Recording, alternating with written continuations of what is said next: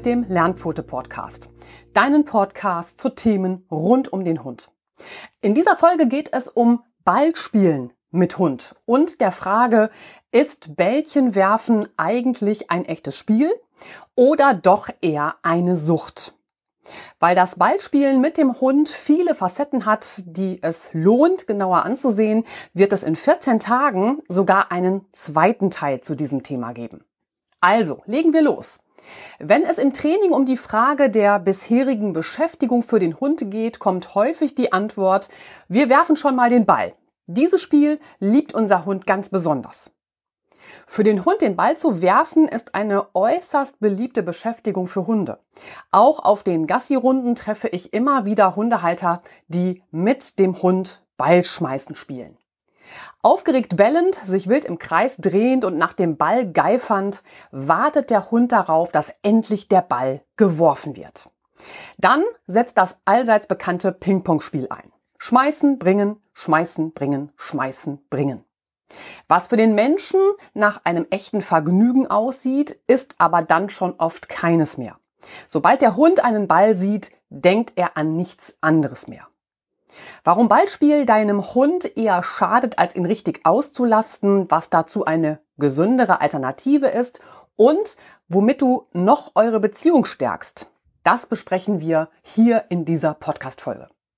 Im ersten Punkt schauen wir jetzt genauer hin und zwar, warum Ballspielen für Hunde so schädlich ist.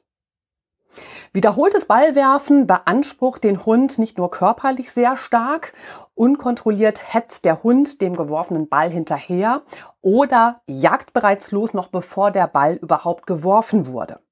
Dann kommt er zurückgerast, damit das Spiel in Anführungsstrichen möglichst schnell weitergehen kann. Damit der Hund weiter rennen kann oder muss, je nach Sichtweise, nutzen einige Halter zum Ballwerfen sogar noch Zubehör, wie etwa eine Ballschleuder. Doch das Ballspielen verlangt nicht nur dem Hundekörper viel ab. Was leider beim Bällchenspielen nicht erkannt wird, ist, es belastet den Hund auch seelisch stark und kann zu suchtartigem Verhalten führen. Schnelle Sprints, harte Stops und hohe Sprünge, wie sie beim Ballschmeißen die Regel sind, sind eine besonders hohe Belastung für den Hundekörper und damit etwas, was die Gelenke, Sehnen und Bänder aushalten müssen. Also Ballwerfen schädigt einfach die Gelenke. Gerade die Fußgelenke, aber auch die Handgelenke und die Schultergelenke des Hundes werden hierbei extrem belastet. Beim Ballwerfen stoppt der Hund abrupt ab, um den Ball aus vollem Lauf heraus zu fangen oder landet nach einem Sprung hart mit dem gesamten Körper. Durch den enormen Schwung, den der Hund während seiner Hetzjagd aufgebaut hat, wird der gesamte Körper beim Aufkommen oder Stoppen zusammengestaucht. Dabei sind besonders die Kniegelenke gefährdet. Nicht selten kommt es durch diese abrupten Stops zu Kreuzbandrissen und der Hund humpelt plötzlich. Leider wird dies dann häufig unter er hat sich wohl vertreten verbucht und der Gang zum Tierarzt bleibt aus. Schließlich verschwindet das Humpeln auch wieder und der Hundehalter glaubt, er habe die richtige Entscheidung getroffen. Es war also gar nicht so schlimm. Vielfach wird das Ausmaß einer Verletzung erst bemerkt, wenn der Hund immer wieder zu humpeln beginnt. Auch plötzliche Drehungen und Wendungen, die der Hund vollführt, weil der Ball unkontrolliert auf dem Boden aufkommt, belasten den gesamten Bewegungsapparat des Hundes stark. All dies fördert beim Hund den frühzeitigen Gelenkverschleiß und schädigt seinen gesamten Bewegungsapparat.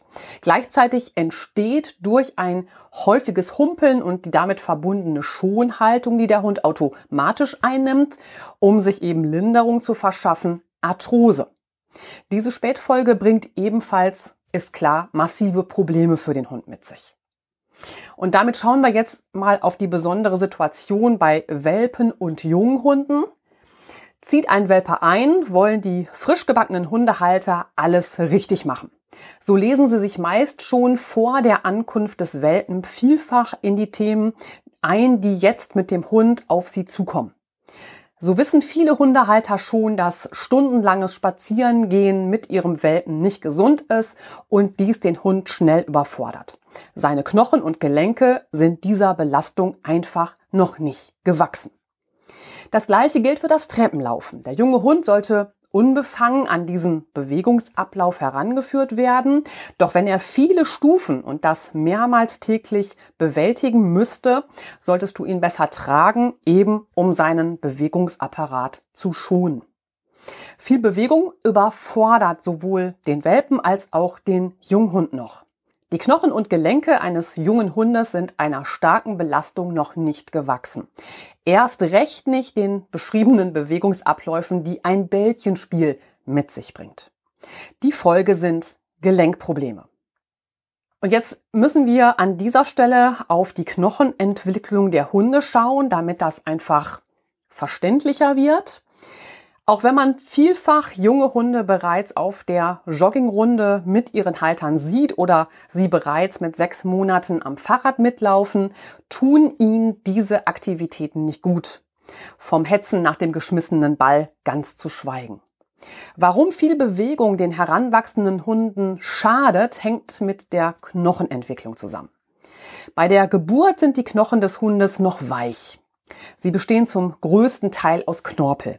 Das schafft eine hohe Elastizität und der Hundeorganismus stellt damit sicher, dass der Welpenkörper ohne Verletzung durch den Geburtskanal kommt. So sind etwa die Nähte der Schädelplatten, Fontanellen genannt, beim Welpen noch weit offen. Sie können während der Geburt beim Passieren des Geburtskanals zusammengedrückt werden, ohne dass der Welpen dabei Schaden nimmt. Der Knochen entwickelt sich bei unseren Hunden stets von innen nach außen. Das bedeutet, die Knochen sind zwar von Geburt an angelegt, aber noch nicht fertig ausgebildet. Die Längenzunahme der Knochen beim Hund ist zwischen dem vierten und sechsten Lebensmonat am größten. Dabei haben die meisten Hunde mit dem siebten Monat 90 Prozent ihrer endgültigen Körpergröße bereits erreicht. Mit dem neunten bis zehnten Monat ist dann das Längenwachstum beendet. Dabei sind Hunde kleinerer Rassen zeitiger ausgewachsen als Hunde großwüchsiger Rassen. Zu Beginn sind die Gelenke, zum Beispiel der Gliedmaßen, noch nicht verkalkt. Nur so kann der Körper das Längenwachstum der Knochen in den Gliedmaßen sicherstellen. Später, zum Abschluss des Wachstums, sind die Wachstumsfugen vollständig geschlossen und der Knochen ebenso wie die Gelenke hart und damit belastbar. Der Hundeorganismus braucht also Zeit, bis sich Wachstumsfugen beim Hund schließen. Erst dann dürfen die Knochen vollständig belastet werden. Erst mit circa zwei Jahren haben Knochen, Sehnen und Gelenke schließlich ihre volle und für alle Bewegungen ausreichende Festigkeit erreicht. Und in diesem Wissen schauen wir jetzt auf die Auswirkungen einer zu frühen sportlichen Belastung. Wer also seinen Hund sehr früh sportlich belastet, riskiert immer massive gesundheitliche Probleme am Bewegungsapparat. Die frühe Belastung verhindert, dass sich Knochen und Gelenke langsam und damit gesund entwickeln können. In der Wachstumsphase sind die Knochen noch weich. Bei so starker Belastung können sie daher verformen oder auch absplittern. Das wiederum führt zu Fehlstellungen, aber eben auch zu Krankheiten wie Ellbogen- oder Hüftgelenksdysplasie. ED oder HD abgekürzt. Vielen ist das schon ein Begriff. Woran erkennt man jetzt ein echtes Spiel? Eine Studie der Bristol University hat ergeben, dass das Spielen der Schlüssel zum Wohlbefinden unserer Hunde ist. Die Studie mit 4000 Hundebesitzern zeigt, dass Hunde, die nicht viel spielen, unter Verhaltensproblemen wie Angst und Aggression leiden. Bereits in unserem Welpentraining hier in der Hundeschule widmen wir dem Spiel zwischen Hunden und auch der Beschäftigung zwischen Mensch und Hund durch das Spiel eine ganze Trainingseinheit. Uns ist wichtig, dass Hundehalter Sicherheit auch im Spiel zwischen Hunden erhalten und wissen, was in ihrer Beziehung beim Spielen mit dem Hund wichtig ist.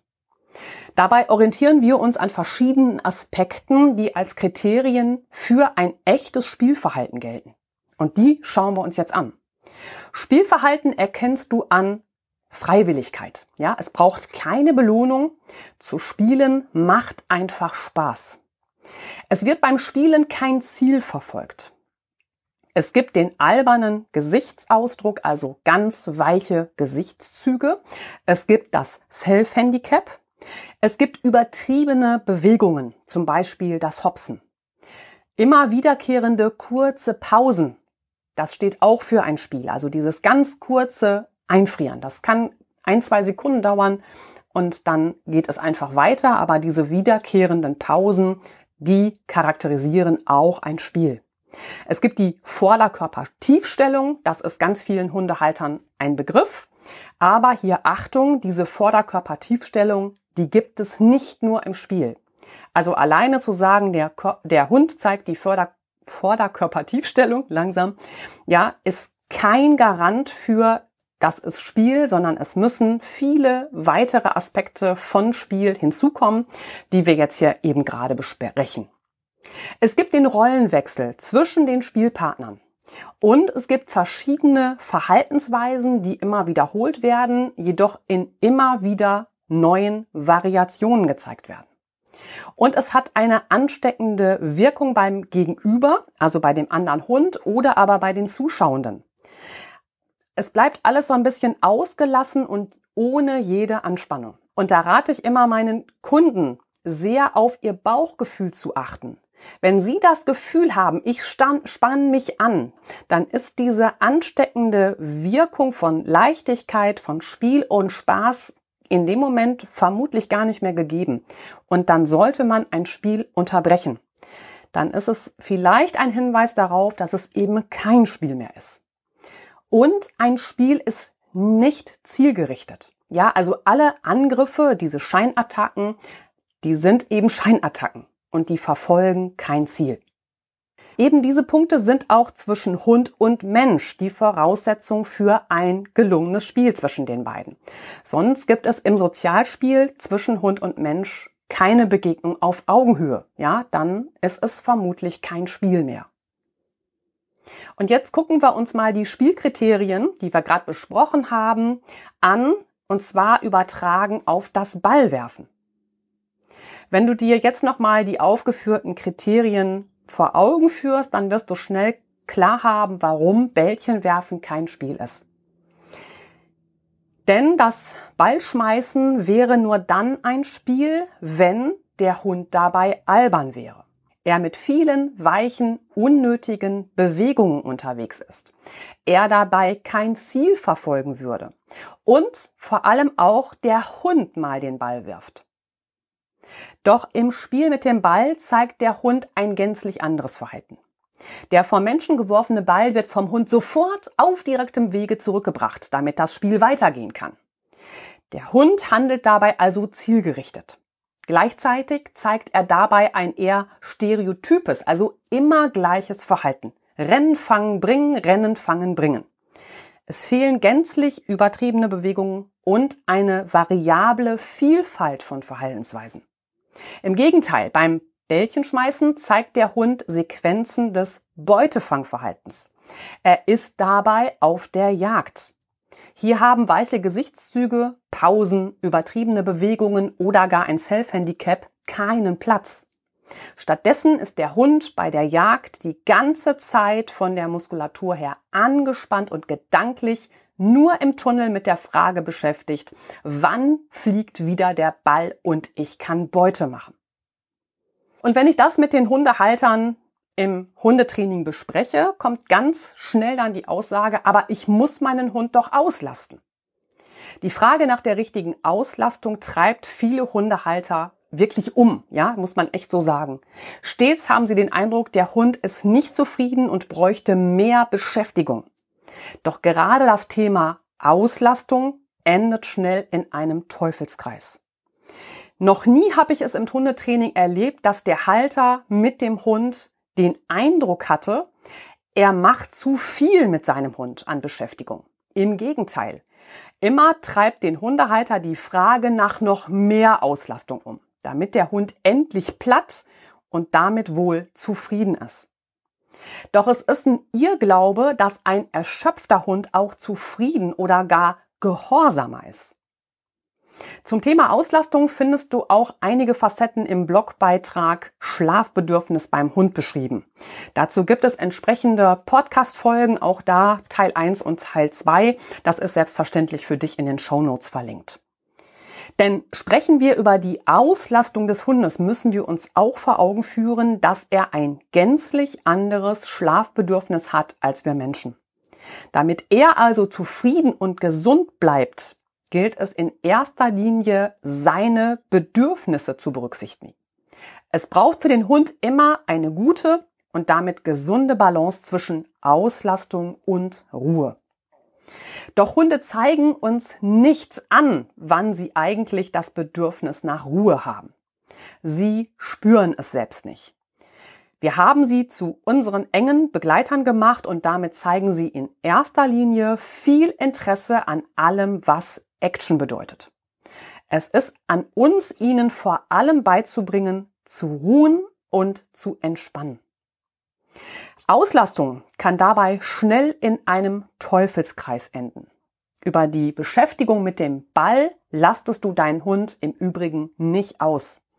Zu Beginn wirst du tatsächlich zunächst das Gefühl haben, du hast ihn damit müde gemacht. Am Anfang ist das Hinterherhetzen nach dem Ball für den Hund auch sehr anstrengend. Doch mit jeder weiteren Einheit Bällchen werfen wird dein Hund fitter. Langsam aber stetig baut er Kondition auf. Jetzt reichen nicht mehr 10 bis 15 Mal, um den Hund loszuschicken, damit er den Ball holt. Geifernd nach dem Ball und immer fordernder braucht er jetzt schon viel mehr. Viele Halter greifen dann irgendwann zur Ballschleuder, ja, weil sie mit den Wurfeinheiten selbst überfordert sind. Mit der Wurfschleuder lässt man jetzt den Hund über größere Distanzen hinter dem Ball herhetzen und steigert die Wiederholungen auf 20, 25 Mal oder mehr.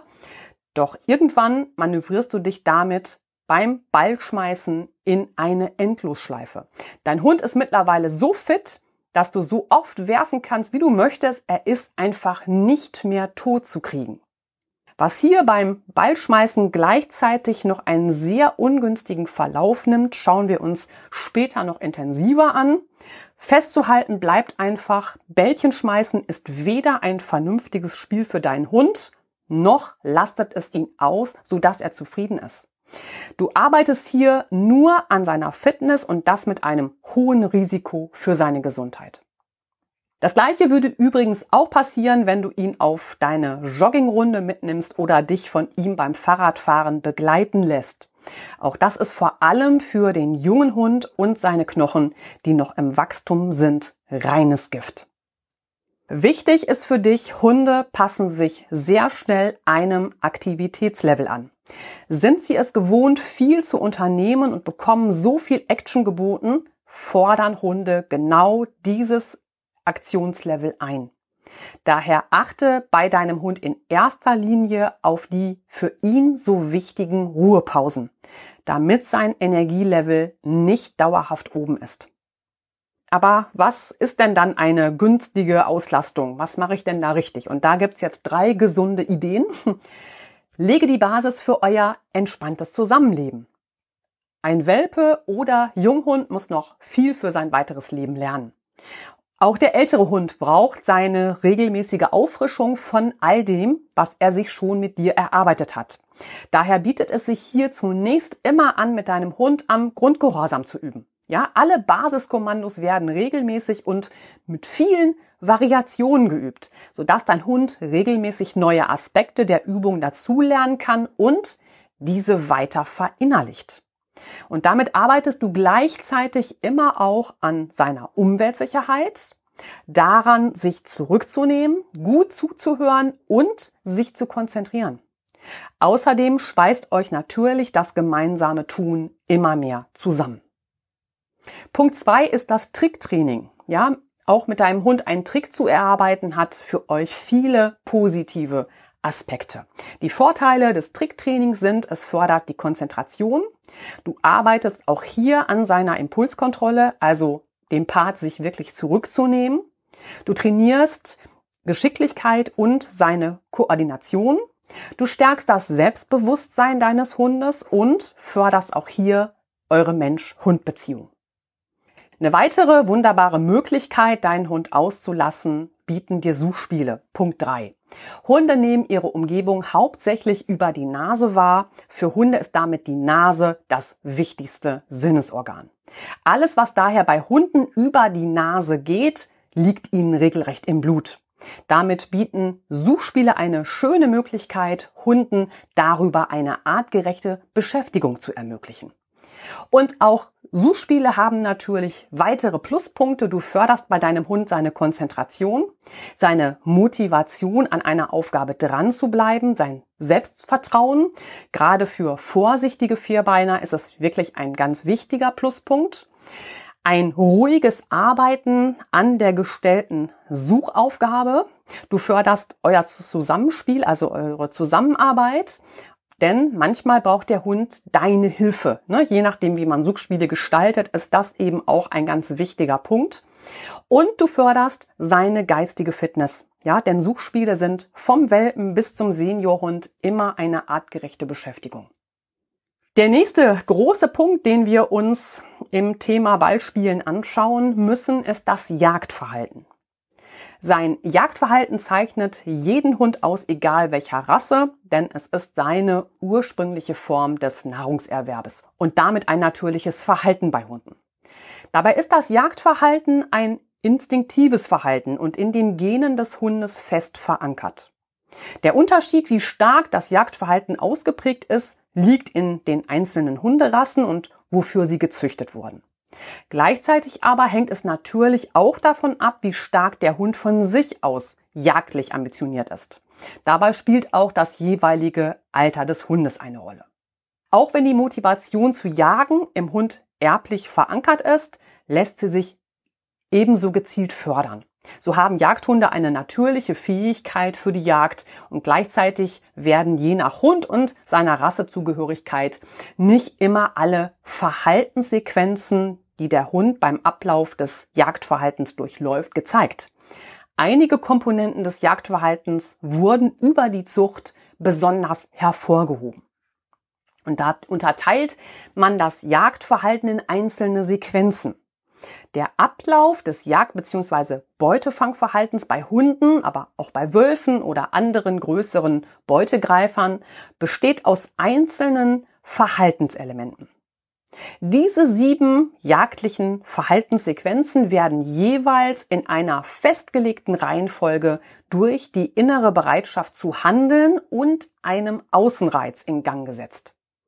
Nimmt der Hund also einen Reiz wahr, der das Jagdverhalten auslöst, spult er automatisch genau diese Verhaltenskette ab. Und die schauen wir uns jetzt an. Die Jagdsequenz besteht aus mehreren Komponenten. Erstens Suchverhalten, Orientierungsverhalten nach einem Reiz. Das nennt man auch ungerichtete Appetenz.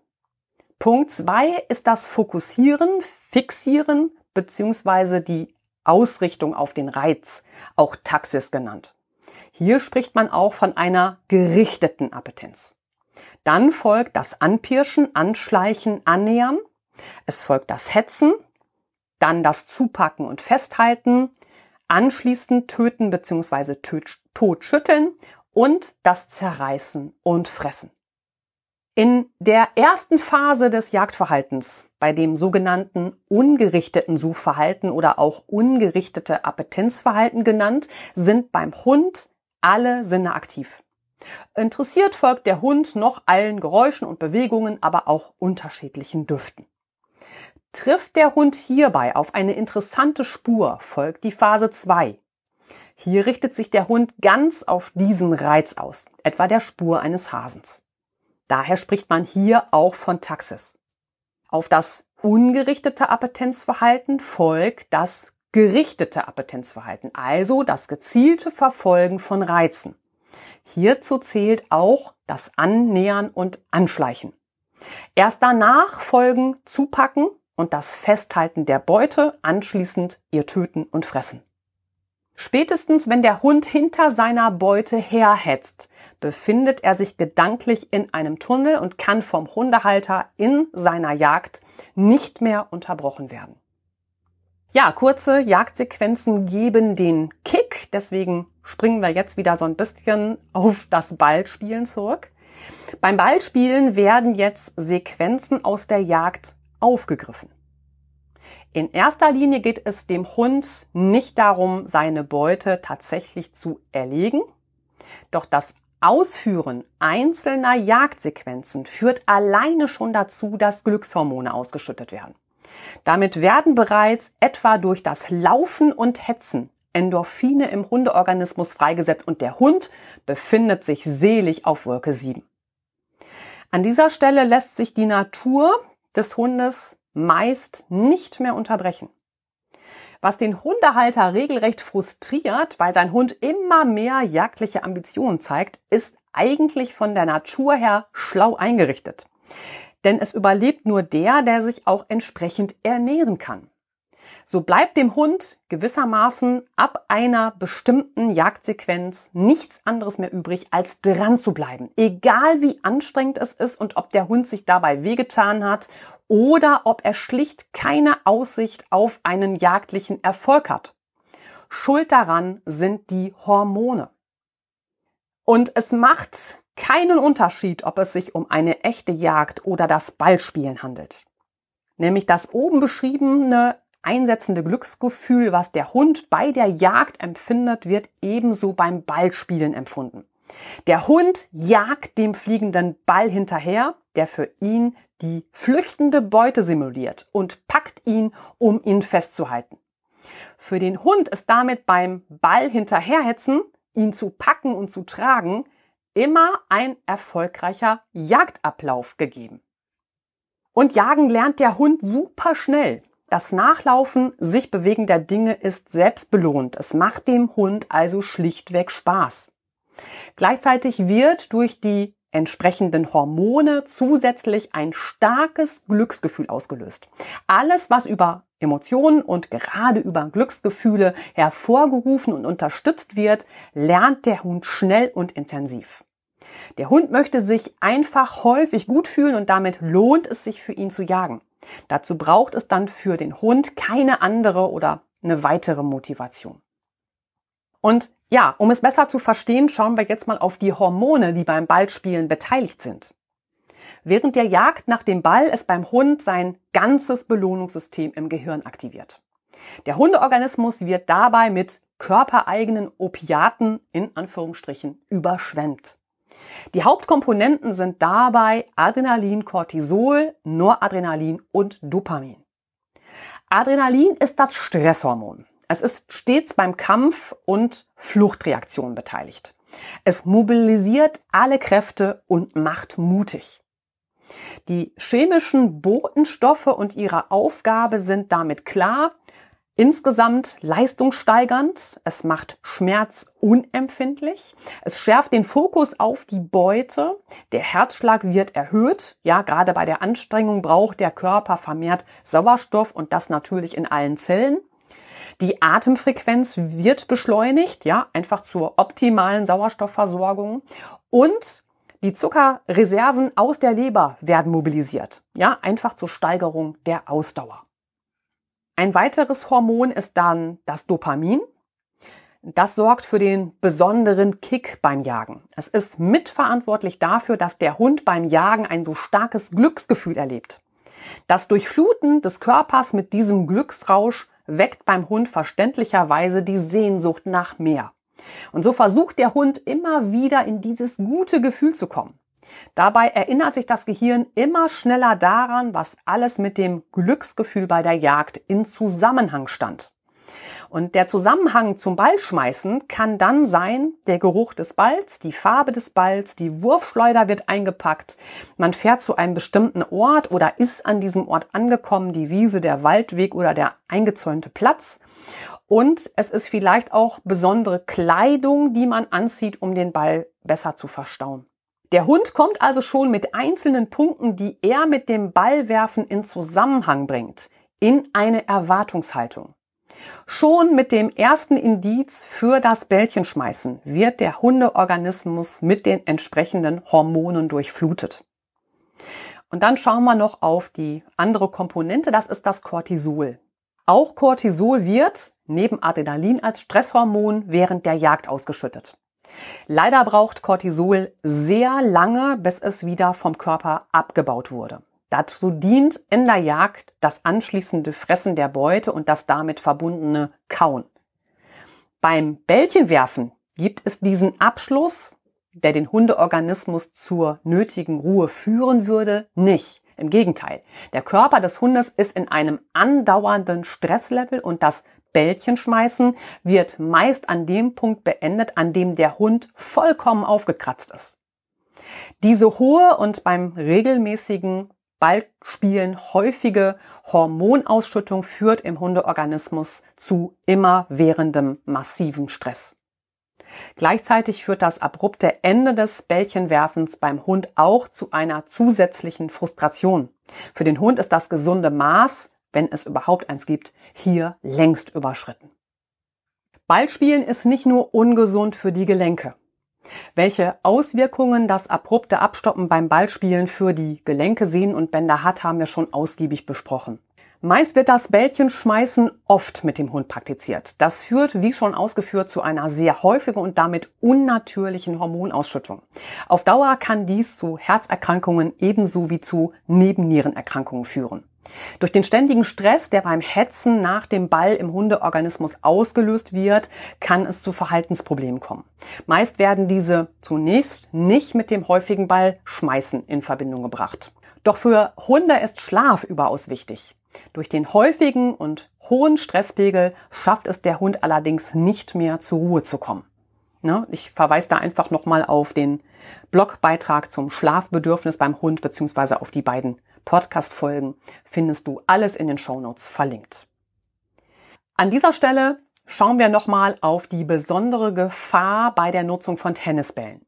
Laut einer Umfrage sind Tennisbälle ein Lieblingsspielzeug für Hunde gefolgt von weichem, quietschtem Spielzeug, Gummibällen und Seilspielzeug. Wenn ein Ball zum Einsatz kommt, werden also gerne Tennisbälle zum Werfen verwandt, doch gerade Tennisbälle sorgen für einen gefährlichen Spielspaß. Und schuld sind die gefährlichen Materialien. Der Tennisball ist gerade deshalb so beliebt, weil er gut fliegt, prima hüpft und in der Anschaffung billig ist. Dass der Ball gut fliegt und beim Aufprall leicht davonspringt, verdankt er der Befüllung in seinem Inneren. Hier wirken Gase wie etwa Stickstoff. Wetterfest und langlebig wird der Tennisball durch den strahlend gelben Farbstoff und allerhand Chemikalien, nicht zuletzt Weichmacher. Beim Fangen und Tragen des Tennisballs kommen die Schleimhäute des Hundes zwangsläufig mit all diesen für den Hund gefährlichen Stoffen in Kontakt. Gibt der Ball dann unter der Dauernutzung auch unglücklicherweise nach oder lässt sich aufgrund der Abnutzung zerkauen, gelangen diese schädlichen Stoffe gehäuft in den Magen- und Darmtrakt des Hundes. Beim Verschlucken von Kleinteilen ist dabei immer die Gefahr gegeben, dass diese im Magen oder Darm hängen bleiben und es beim Hund zu einer Verstopfung oder zu einem gefährlichen Darmverschluss kommt. Weiterer wichtiger Punkt ist die Erstickungsgefahr. Neben des schon beschriebenen Risikos vom Verschlucken von Kleinteilen des Tennisballs kann ein Tennisball durchaus auch ganz in den Hals des Hundes rutschen. Es droht Erstickungsgefahr und damit eine lebensgefährliche Situation. Der zunächst harmlose Tennisball mit ordentlich Grip wird durch das Einspeicheln beim Packen und Tragen durch den Hund glitschig. Beim unglücklichen Fangen und Aufnehmen des hochhopsenden Balls kann es passieren, dass er dem Hund tief in den Rachen rutscht. Gleichzeitig lässt sich ein Ball von einem Hund mit großem Maul und kräftigem Kiefer durchaus flach zusammenbeißen. Rutscht dabei der Ball nach hinten, kommt es auch hier zu einer lebensgefährlichen Situation und es droht der Tod durch Ersticken. Wie dramatisch solche Situationen auch für die Tierärzte sind, kannst du dir im Blogbeitrag ansehen. Da habe ich ein Video dazu verlinkt.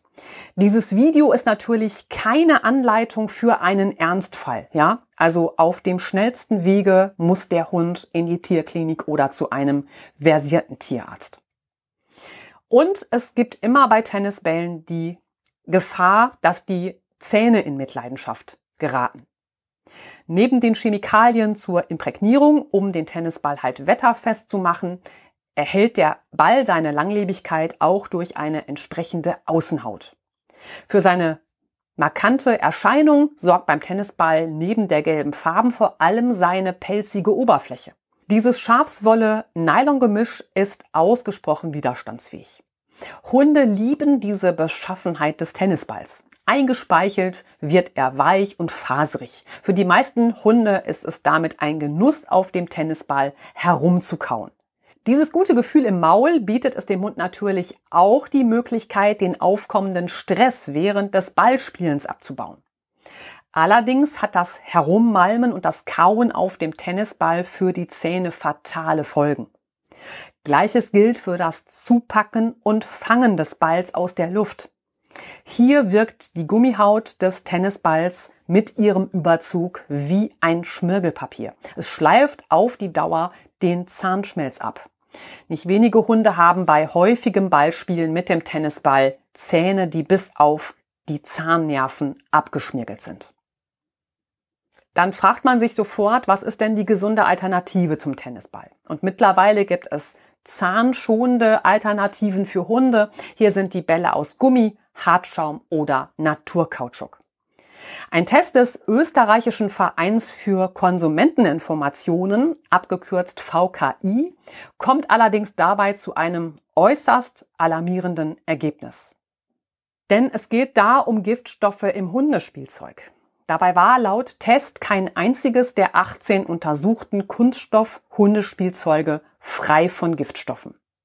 Laut VKI wurden in allen Produkten zum Teil hohe Konzentrationen polyzyklischer aromatischer Kohlenwasserstoffe, abgekürzt PAK, gefunden. Von diesen ist eindeutig belegt, dass sie krebserregend, Erbgut verändernd und oder eine östrogenartige Auswirkung auf die weiblichen und männlichen Fortpflanzungsorgane haben. Bei der Überprüfung wurden auch Teeröle, Weichmacher und Industrieruße entdeckt. In insgesamt fünf Produkten wurde Bisphenol A nachgewiesen. Bisphenol A steht in dem Verdacht, Diabetes, Herz-Kreislauf-Probleme, Unfruchtbarkeit, Übergewicht und Krebs auszulösen. Da Bisphenol A einer Ursache von Störungen der Gehirnentwicklung bei Ungeborenen ist, ist dieser Stoff seit 2011 deshalb in Babyflaschen verboten. Achtung, beim Hundespielzeug jedoch nicht. Der besonders beliebte Grinsball von Rox Made in China enthält dabei beispielsweise das gefährliche und seit 2003 in Europa verbotene Nonylphenol. Diese Substanz, die in China oder Indien nach wie vor für die industrielle Produktion verwendet wird, kann Nieren und Leber schädigen und hat ebenfalls Auswirkungen auf den Hormonhaushalt. Auch der Moosgummiball der Firma Kali, ebenfalls made in China, gibt Anlass zur Sorge. In ihm wurden 140 verschiedene PAK-Verbindungen festgestellt. Die polyzyklischen aromatischen Kohlenwasserstoffe PAK sind natürliche Bestandteile von Erdöl und Kohle und gelten, wie schon beschrieben, als krebserregend. Damit schauen wir in unserem vorletzten Punkt für heute auf die meist verbreitetsten Giftstoffe in Hundespielzeugen. Bisphenol A hatten wir schon besprochen, das ist abgekürzt BPA. Bisphenol A ist ein Grundstoff zur Herstellung des Kunststoffes Polycarbonat. Damit ist er in vielen Alltagsgegenständen enthalten. Zum Beispiel in Babyschnullern, Plastikgeschirr, Konservendosen, Thermopapier, zum Beispiel in Kassenbons und eben auch in Hundespielzeugen. Und auch wenn dieser Stoff seit 2011 verboten ist, er ist es halt in Hunde oder für Hundespielzeug nicht. Und BPA beeinflusst das Hormonsystem von Tieren ebenso wie die des Menschen und gleichzeitig schädigt es Nerven und ist krebserregend. Und warum ich da jetzt immer wieder darauf hinweise, BPA frei als Deklaration bedeutet lediglich, in diesem Produkt ist kein Bisphenol A enthalten. Teilweise werden stattdessen Ersatzstoffe wie Bisphenol S oder Bisphenol F eingesetzt. Ja, aber die haben eben eine ähnlich schädliche Wirkung. Wir kommen zu den polyzyklischen aromatischen Kohlenwasserstoffen, PAK. PAK sind feste, meist farblose Verbindungen. Sie entstehen durch das Verbrennen von Holz, Kohle, Benzin, Öl, Tabak und Abfällen, aber auch bei der Verarbeitung von Lebensmitteln, wie durch Trocknen, Grillen, Braten und Räuchern. Zahlreiche PAKs sind nachweislich krebserregend. Dann haben wir noch Nonylphenol, abgekürzt NP. Nonylphenol ist eine Mischung aus chemischen Verbindungen. Es wurde in Europa hauptsächlich in Tensiden bei Waschlösungen eingesetzt. Außerdem war es in Arzneimitteln und in Weichmachern enthalten. Seit Dezember 2003 ist Nonylphenol für die industrielle Verwendung nicht mehr zugelassen. Auch wenn die Produktion in den USA stark rückläufig ist, gelangt NP über Importe aus den Ländern China, Indien oder der Türkei weiterhin in die EU-Länder. NP ist giftig, schwer abbaubar und wirkt im menschlichen Körper wie ein Hormon. Und da geht es dem Hundeorganismus halt auch nicht anders. Es kann Allergien auslösen und das Sexualhormonsystem beeinträchtigen. Ebenso kann diese Substanz die Leber und die Nieren schädigen. Wir kommen zu Weichmachern. Abgekürzt sind die DINP oder DIDP. Und Weichmacher für Kunststoffe können sich negativ auf die Organe und Hormone auswirken und das sowohl beim Menschen als auch beim Tier. So wird etwa die Fortpflanzung beeinträchtigt. Bei Kauspielzeug für den Hund wird der Giftstoff über die Schleimhäute und den Speichel aufgenommen. Und dann gibt es noch einen Weichmacher, der ist abgekürzt DEHP. DEHP ist in Spielzeugen für Kinder unter drei Jahren verboten, eben weil es ein Weichmacher ist, der eben auch krebserregend ist und die Fruchtbarkeit vermindert. Und wir haben jetzt viel über diese Weichmacher gehört. Ja, leider suchen Hundehalter nach einer Deklaration von Bestandteilen auf den Hundespielsachen meistens vergeblich. Anders als für Kinderspielzeuge gelten beim Hundespielzeug keine strengen Grenzwerte für bestimmte gefährliche Substanzen. Es existiert für Hundezubehör schlichtweg keine gesetzliche Grundlage. So befinden sich die Zusammensetzungen des Hundespielzeugs im gesetzlichen Niemandsland. Hersteller sind damit weder verpflichtet, einzelne enthaltene Bestandteile des Spielzeugs aufzulisten, noch auf bestimmte gefährliche Chemikalien zu verzichten. Doch gerade die gefährlichen Weichmacher werden zu 98 Prozent in PVC eingesetzt und sind vor allem in weichem Plastikspielzeug und damit auch in Hundespielbällen oder anderem Hundespielzeug zu finden. Und wenn du in den Blogbeitrag springen möchtest, dann ist das ganz interessant, nämlich da habe ich dir aus diesem Test des österreichischen Vereins für Konsumenteninformation VKI eine Tabelle zusammengestellt, wo ich einzelne Marken und die Bezeichnung der Bälle einmal zusammengestellt habe und dann gibt es da so einen kleinen Einblick, ja, wie belastet diese Bälle dann im Endeffekt sind. Es gibt natürlich auch für dich die ganze Testung einzusehen. Auch da gibt es entsprechende Links dann im Blogbeitrag. Und damit sind wir heute beim letzten Punkt dieser Episode angelangt. Wir schauen noch auf weitere Gefahren des Ballspielens. Beute- und Hetzspiele bergen immer die Gefahr, dass der Hund seinen Ball gegenüber Artgenossen verteidigt. Dabei kann sich unter Umständen eine schlimme Beißerei entwickeln. Weil der Hund während seiner Jagd nach dem Ball in einem hohen Erregungslevel ist, fixiert er sich ganz auf den Ball. Das heißt, er blendet die übrige Umwelt um ihn herum aus. Er ist hier schlicht nicht mehr in der Lage, auf seine Umgebung, etwa auf Artgenossen, dich oder andere Menschen zu reagieren. Und dabei kann es passieren, dass er spielende Kinder umstößt oder Menschen verletzt, wenn sie unbedarft versuchen, ihm seinen Ball wegzunehmen, ihn zu fangen oder sonst irgendetwas damit anzustellen. Und damit ging es in der heutigen Episode um viele wichtige Aspekte beim Ballspielen mit Hund und hier natürlich immer in Anführungsstrichen. Im Einzelnen ging es um die Frage, warum Ballspielen für Hunde schädlich ist. Da bin ich auf die folgenden Aspekte eingegangen. Die Schädigung der Gelenke, die besondere Situation bei Welpen und Junghunden und die Auswirkung einer zu frühen sportlichen Belastung. Außerdem haben wir besprochen die Knochenentwicklung der Hunde und wir haben uns eingehend mit der Frage beschäftigt, woran du ein echtes Spiel beim Hund erkennst. Und ich habe dir erläutert, warum das Ballspielen eben kein Spiel im herkömmlichen Sinne ist. Wir haben uns auch die immer wiederkehrende Frage nach der Auslastung des Hundes angesehen. Dazu gab es unsere drei gesunden Ideen, um deinen Hund richtig auszulasten. Ein weiterer wichtiger und ausführlicher Punkt im Zusammenhang mit dem Bällchenwerfen ist das Jagdverhalten beim Hund. Dazu habe ich dir erläutert, was Jagd eigentlich ist und welche Komponenten dazu gehören.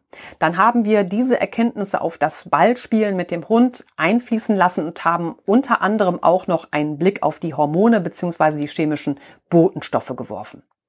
Im Zusammenhang mit dem Ballspielen ging es dann auch um die besondere Gefahr bei der Nutzung von Tennisbällen. Und wir haben hier ebenfalls die Frage nach der gesunden Alternative zum Tennisball aufgegriffen. Hier kann man eben nicht verschweigen, dass in vielen Hundespielzeugen Giftstoffe enthalten sind. Und so haben wir auch noch besonders auf die gesundheitsgefährdende Belastung von Hundespielbällchen geschaut. Den Abschluss dieser Folge bildeten dann weitere Gefahren des Ballspielens. Wenn du jetzt alle Einzelheiten noch einmal in Ruhe nachlesen möchtest, findest du wie immer den Blogbeitrag für dich in den Shownotes verlinkt. Hast du weitere Fragen an mich oder Interesse an einem Training? Dann lass mich das gerne wissen und schreib mir gerne eine Mail an lernpfote.web.de. Damit war dies der erste Teil zum Thema Ballspielen mit Hund. Wenn dir die kostenlosen Inhalte gefallen, die du hier zum Thema Hund lernen kannst, dann gib dem Lernpfote Podcast jetzt eine 5-Sterne-Bewertung und lass uns wissen, dass wir noch weitere Folgen herausbringen sollen. Ich sage danke für dein Ohr und danke für deine Zeit. Bleib mit deinem Hund gesund. Ich freue mich auf das nächste Mal mit dir heute in 14 Tagen. Deine Stefanie. Thank you.